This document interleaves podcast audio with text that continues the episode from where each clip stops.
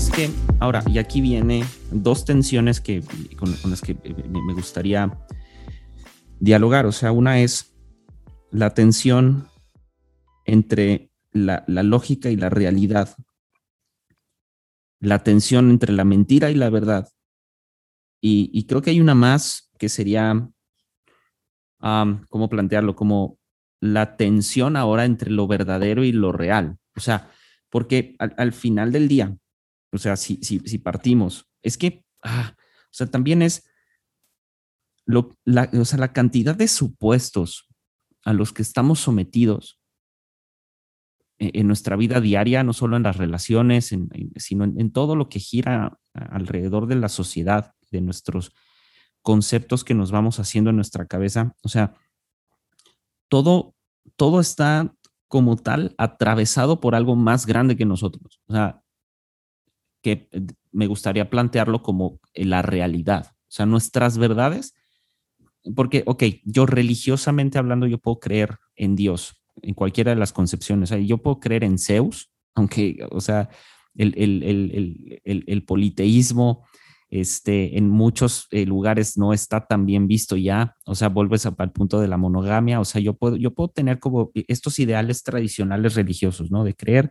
en el Dios cristiano que está presente en, todos los pueblos americanos, por lo menos, y en Europa, ¿no? O sea, yo puedo creer, yo puedo encajar en este, en este modelo eh, que es una verdad relativa, de el común denominador de la población, o sea, ser cristiano en cualquiera de las denominaciones, catolicismo, evangélico, protestante, lo que sea, pero ok, soy, soy, soy un cristiano. Soy dentro del modelo preestablecido, soy heterosexual, luego dentro del modelo preestablecido, entonces ahora además soy blanco, ¿no? O sea, soy de tez blanca y luego, y entonces esta realidad me constituye un privilegio, ¿no? La pregunta es, o, más bien la cosa es esta, si bien esa es mi realidad, o sea, mi realidad entonces siempre va a estar en tensión, o más bien, si mi, si mi realidad va a estar en constante tensión con mi verdad. O sea, porque al final lo que yo he establecido como verdad, tú, tú lo dijiste súper bien, muchas de estas verdades son verdades inculcadas por nuestros padres, son inculcadas por el sistema religioso al que pertenecemos, estas verdades son inculcadas por la escuela, dependiendo de la educación que hayas tenido, estas verdades también son inculcadas, tu cultura, tu, el país en donde vives, el gobierno que tienes. O sea, todos estos son construcciones que vamos haciendo. La pregunta es esta. Si bien estas, esto que yo creo verdad para mí funciona, yo creo por lo menos que va a llegar un punto en el que esas verdades van a chocar con una realidad que es más grande y vuelves al punto de la deconstrucción, que me gustó mucho cómo lo bajaste. La deconstrucción no será entonces que la deconstrucción es esta tensión que existe entre lo mi verdad y la realidad. Es como, justo escuché de una, con respecto a definir la verdad, hay una teoría de ciertos pensadores que es la teoría del consenso. Mm. O sea, básicamente, la verdad es que lo que todos aceptamos que es la verdad. Claro. Pero cuando hay temas que no están, que están más grises. Eh, bueno, hay temas fuertes, ¿no? También, como eh, hablamos al principio, el tema este de las pérdidas. Eh, que a veces es, uno, uno pierde a alguien y, Dios, o sea, Dios es, bueno, o sea, ¿por qué pasó esto que pasó? O sea, ¿por qué, qué sentido tiene la vida? O sea, mucho, uno se replantea muchas cosas, Cuando pierde a alguien, yo hace poco también estuve en un, en un velorio de una, una persona conocida que murió joven también. Y fue, fue fuerte, ¿no? Decir, como la vida se te puede pasar en un segundo, eh, te replanteas un montón de cosas que haces en tu vida. Esos momentos son muy valiosos, ¿no? Para, para replantearse la escala de valores que uno tiene, para replantearse eh, cómo uno está viviendo esa realidad. O sea, es muy fuerte. Por eso, eh, creo que, no sé si era Platón o uno de esos, dijo, la filosofía es prepararse para la muerte, una cosa así. Y había otro también que dijo, piensen en la muerte eh, lo más que puedan, no como algo morboso, ¿no? sino como el, hacer filosofía es prepararse para la muerte. Es prepararse, nunca estás preparado en realidad, pero eh, estar pensando en, cómo querer llegar a la muerte va a definir mucho tu vida también. Eh, si bien a, veces uno puede morir, en, situaciones inesperadas, un accidente, una enfermedad o lo que sea, en realidad nunca morís a tiempo. No es que, bueno, tenía 80 años ya. Ya, ya, ya, era su tiempo, ¿no? claro, sí, sí, te entiendo. Claro, no, no, esa persona tampoco probablemente se quería morir. Eh, eh, o un niño que se muere o una persona de 90 años. Obviamente que es mucho más trágico a nuestros ojos que muera un niño. Sí, totalmente. Pero igualmente la otra persona también es trágico. La muerte es trágica, la vida eh, está marcada por ese, esa verdad, que eso sí que es una verdad, o sea, te vas a morir, yo me voy a morir en algún momento, y es así, o sea, desde que nacemos empezamos a morir. Pero si uno no deja de sacarle ese morbo eh, que, está metido, ese negativismo, lo podemos ver de una manera positiva. O sea, la vida eh, se va a terminar. Claro. Entonces, poder dedicar el tiempo a ver si tiene un sentido la vida o tratar de hacernos las preguntas que nos querramos hacer y no pasarnos la vida defendiendo una verdad que no sabemos si es realmente. Sí, sí. Y, o que es relativa. Claro, y, es que justo eso, porque al final vamos o sea, la muerte es una realidad inevitable. O sea, realmente es algo, eh, yo digo, lo, lo, planteé en los últimos días, eh, pero la realidad es el futuro más tangible que tenemos. O sea, es lo más, lo más certero a lo que todos apuntamos, el morir, todos, absolutamente todos. Y, o sea, porque, ok, mientras existimos o mientras somos, o sea, la muerte no es. Y cuando la muerte es, pues nosotros ya no somos. O sea, cuando la muerte se, se hace vigente, pues ya no eres. Y es, justo lo planteaba en, con otro, otro podcast que es Valientemente, que son dos chicas que eh, hablan, hablan, este, o sea, su podcast es muy bueno en el sentido de cómo plantean las conversaciones muy honestas y desde un sentido muy vulnerable. Y, y justo platicar con ellas acerca de, esta idea del ser yo mismo, ¿no? Que sería otro, buen tema para este, para este podcast, pero cómo, o sea, plantear la totalidad del ser, que al final el ser se totaliza en la muerte y volvemos a lo mismo, o sea, el, el, quién soy hoy es una,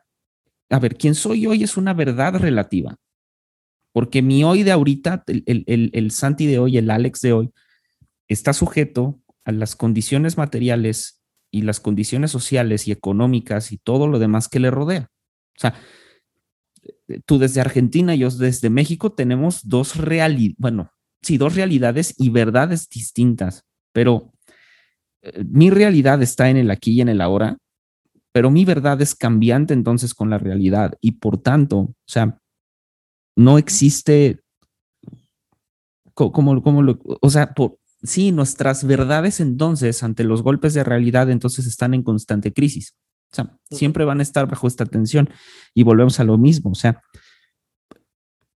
lo que es de alguna manera lógico eh, dentro de mis verdades, porque además mis verdades relativas están sujetos a una lógica que nos hace sentido. Tú lo dijiste, pues a mí en mi contexto religioso, a mí se me hacía cómodo creer estas verdades porque me sonaban lógicas y dos, porque era cómodo.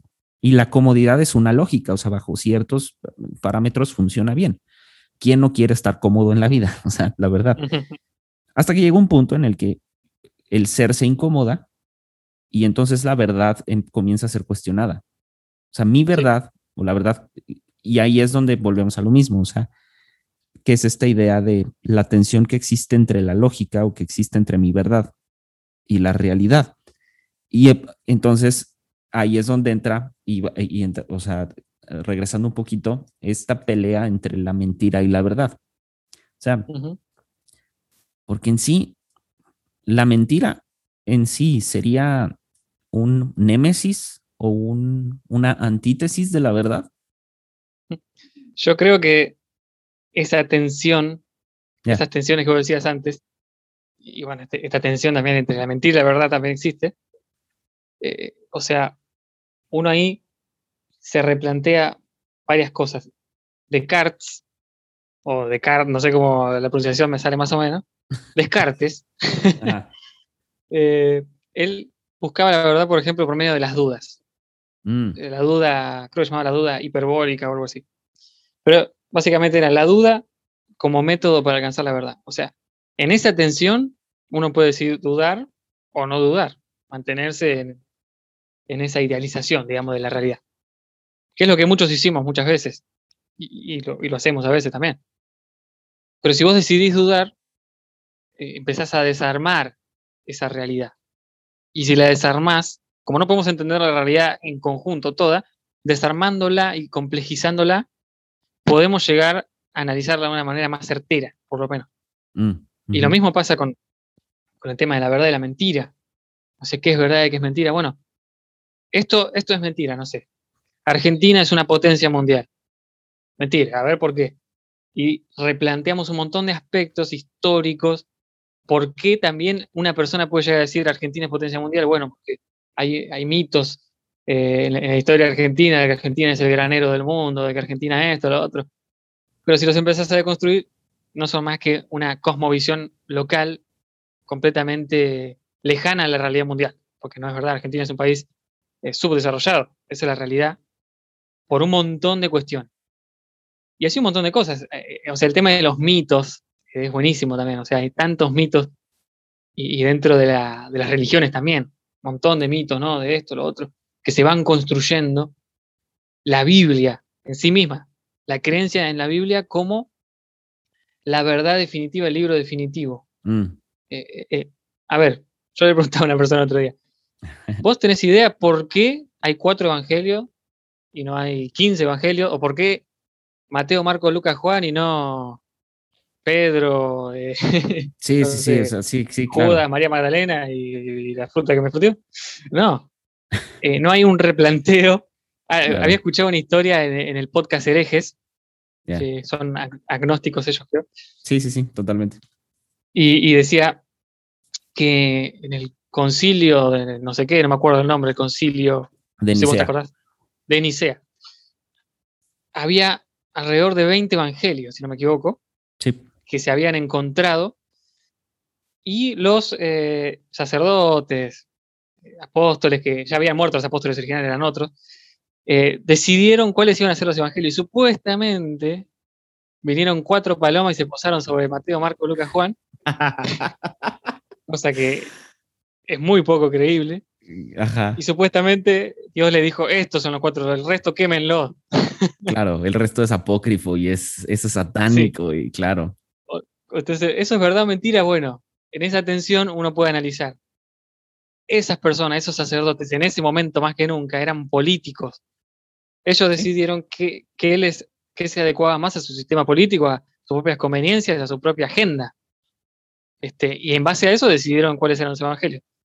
Dentro de los evangelios podemos encontrar un montón de cosas valiosas, por supuesto que sí, no lo estoy descartando, pero hubiese sido bueno también poder tener todo un panorama más completo con los otros evangelios, que creo que algunos inclusive están en el Vaticano, si no me equivoco, el de María Magdalena está en el Vaticano, no sé, creo que no, no, no está abierto al público, pero bueno. Eh, el tema de adueñarse de la verdad por parte del poder también es un tema muy, muy fuerte y muy loco, porque eh, llegamos a la verdad en base a lo que nos fueron diciendo a lo largo de la historia. Galileo Galilei, eh, un, un gran amador, por así decirlo, amante de buscar la verdad, él estudió todo y él creía realmente en la religión, creía en la iglesia, creía en Dios. Y dijo, para, nos vienen enseñando que la Tierra, eh, el Sol gira alrededor de la Tierra, ¿no? Algo así era. Sí, que, que sí, el, el- o sea, que al, que al final él, él lo planteaba, sí, o sea, si bien el- la, la- la- la Tierra como el centro del universo, eh, era más esta, creo que para él representaba más esta idea absurda de decir, ¿por qué nosotros somos el centro del universo? O sea, según quién, ¿no? Claro. dale, dale. Y, y bueno, eso, de que la Tierra no sea el centro del universo, generaba un cambio de paradigma. Totalmente. Y los que defendían un paradigma en donde si la Tierra era el centro del universo, Dios y la Iglesia eran lo más importante de la Tierra, los sacerdotes eran lo más poderoso de la Tierra. claro. Entonces, en base a, a toda una construcción, ellos defendían eso. Entonces, tenemos que analizar de dónde venía. El loco, Galileo, está buscando la verdad simplemente por buscar la verdad. Y, las personas que lo hacen dudando, investigando, buscando, si bien él no descubrió todas las cosas que sabemos hoy de, la ciencia astronómica, sí eh, investigando se dio cuenta de eso. Y también, volviendo a esa época, a esos tiempos, en, en una época se encontraron fósiles, en la época medieval, se empezaron a encontrar ya fósiles de dinosaurios. ¿Qué dijo la iglesia? Los plantó Satanás. Los plantó el demonio ahí para confundirnos. Porque si no está en la Biblia, no está. Claro. O sea, si no está en la Biblia, no está. Lo peor de todo, y con esto ya dejo, eh, te dejo la palabra, es que hoy por hoy mucha gente sigue diciendo lo mismo. Si no está en el texto, no está. O si, qué sé yo, si no está en mi ideología, no está, no es real. Y, es, terrible eso.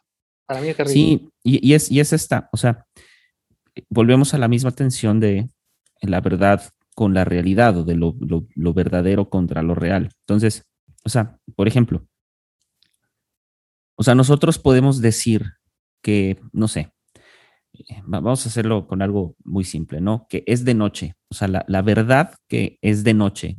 Es, es, de noche porque, pues, son pasadas las 10 de la noche. Pues existe un, un, una medida de tiempo que me indica que son las 10 de la noche, pero no necesariamente necesito esa medida para saber que es de noche, sino basta con que salga y vea que no está la luz del sol, sino que el cielo está oscuro, o sea, ya, ya no está esta, eh, esta estrella que nos alumbra desde, desde lejos, que define la noche y la mañana. Entonces, aquí es donde viene lo verdadero contra lo real. O sea, sí es verdad que es de noche, porque la realidad me dice que es de noche. Entonces, esta tensión entre lo, verdad, lo verdadero y lo real, justo lo decías en, en, por ejemplo, de dar por un hecho de que no solamente con el dogma, no solamente con el sistema político al que estoy afiliado, no solamente con el, ideal político y económico al que, al que estoy afiliado, para todo, todo eso para nosotros son nuestras verdades. Pero volvemos a lo mismo, ¿qué es lo que te dice la realidad? Ejemplo, hoy la realidad nos dice que el capitalismo no es un modelo viable por ser amoral. El capitalismo obedece a los intereses económicos, nada más. Es, no es inmoral, es amoral. Entonces, bajo esa perspectiva es bueno. E, e, entonces, amasar fortunas, no, no hay moral en amasar fortunas, pues no, porque eh, a, menos de que vayas a amasar fortunas, dándole a tus trabajadores un trato digno, mm, o sea, con respetando todos los derechos humanos, y me gustaría que hicieran este tipo de revolución de pensamiento, pues en las plantas de cobalto en el Congo y en, o sea, en los lugares donde realmente se explota pues a niños y a gente, a mujeres, para que pues, nosotros consumamos lo que, o sea, lo que consumimos, ¿no? Entonces, fuera de eso, o sea, los golpes de realidad ponen en tela de juicio, ponen en tela de duda nuestras verdades. O sea, el mundo y sus consecuencias, el mundo y cómo gira, y no solo eso, sino la...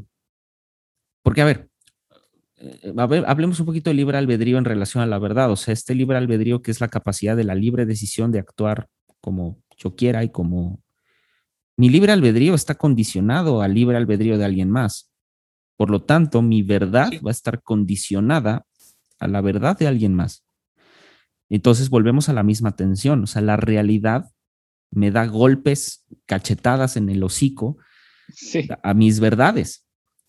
El error está en no aceptar la realidad y yo solamente quedarme con mi verdad, porque eso es, ahí ese es un radicalismo. Sí. O sea, estoy siendo, poniendo mi verdad como un absoluto, sin entender que la realidad es todavía mayor. Y luego no solo es la realidad que todavía es mayor, sino lo planteaste al inicio de la conversación, ¿no? Hay cosas más importantes en el, en el universo sucediendo, aconteciendo, que pues yo tratando de llegar al trabajo a tiempo, ¿no? O sea, yo puedo llegar al, trabajo a tiempo, o sea, puedo tomar esa decisión porque al planeta Tierra no se le ocurrió explotar, o sea, tal cual, o, en la noche no cayó un meteorito, o sea, entonces a mí me gusta eh, este golpe de realidad de que nosotros estamos parados en un cosmos que está en, en constante caos, pero al mismo tiempo está ordenado. Y necesitamos entonces, ante ese golpe de realidad, ponernos en el lugar en el que nos toca. O sea, en realmente decirnos, verdaderamente no soy tan importante. O sea, mis verdades no son absolutas, mis verdades no son tan importantes. Y, y eso es humildad. O sea, tener la capacidad de, ante los golpes de realidad, decir, ah, creo que la regué. Y es más, o sea, porque de cierta manera no me gusta el movimiento de cancelación, porque siento que se, pierde mucho, porque al final la cancelación, o sea, hablemos un poquito de esto, o sea, al final la cancelación es establecer mi verdad ante la verdad de alguien más. O sea, vivimos en un mundo con libertad de expresión, ¿no? Y ahorita la cultura de cancelación lo que hace es que toma los argumentos de personas de hace 10, 5 años, posiblemente su mentalidad ya cambió, su, verdad, su verdad ya cambió ante la realidad. Pero sin embargo, todo el, movimiento de cancelación obedece, hablando filosóficamente, el movimiento de cancelación obedece a esta idea de,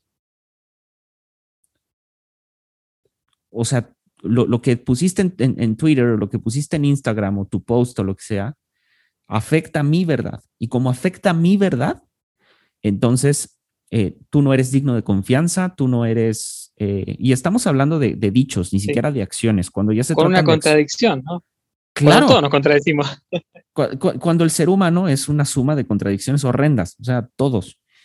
Y ese es, ese es un poco mi problema en el sentido de, brother, pues a lo mejor por lo que me estás cancelando el día de mañana, a lo mejor esa misma contradicción se te va a parecer a ti. Y vas a decir, híjole, a lo mejor fulanito de tal a quien cancelé y le deshice la vida, pues tenía razón. O al revés, ¿no? Y normalmente es, ah, volvemos a los mismos golpes de realidad. O sea, em,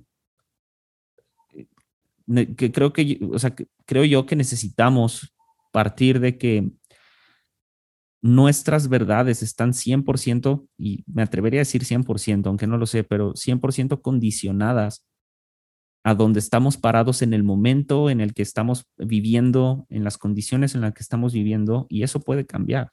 O sea, hoy, en día tú y yo gozamos de una mejor posición económica en nuestros países, tal vez privilegiada, o sea, dentro del estándar. Pero pues eso puede cambiar. Pues eso, eso el, día de mañana puede, puede moverse y, y, y entonces eso afectaría toda mi verdad o parte de mi verdad.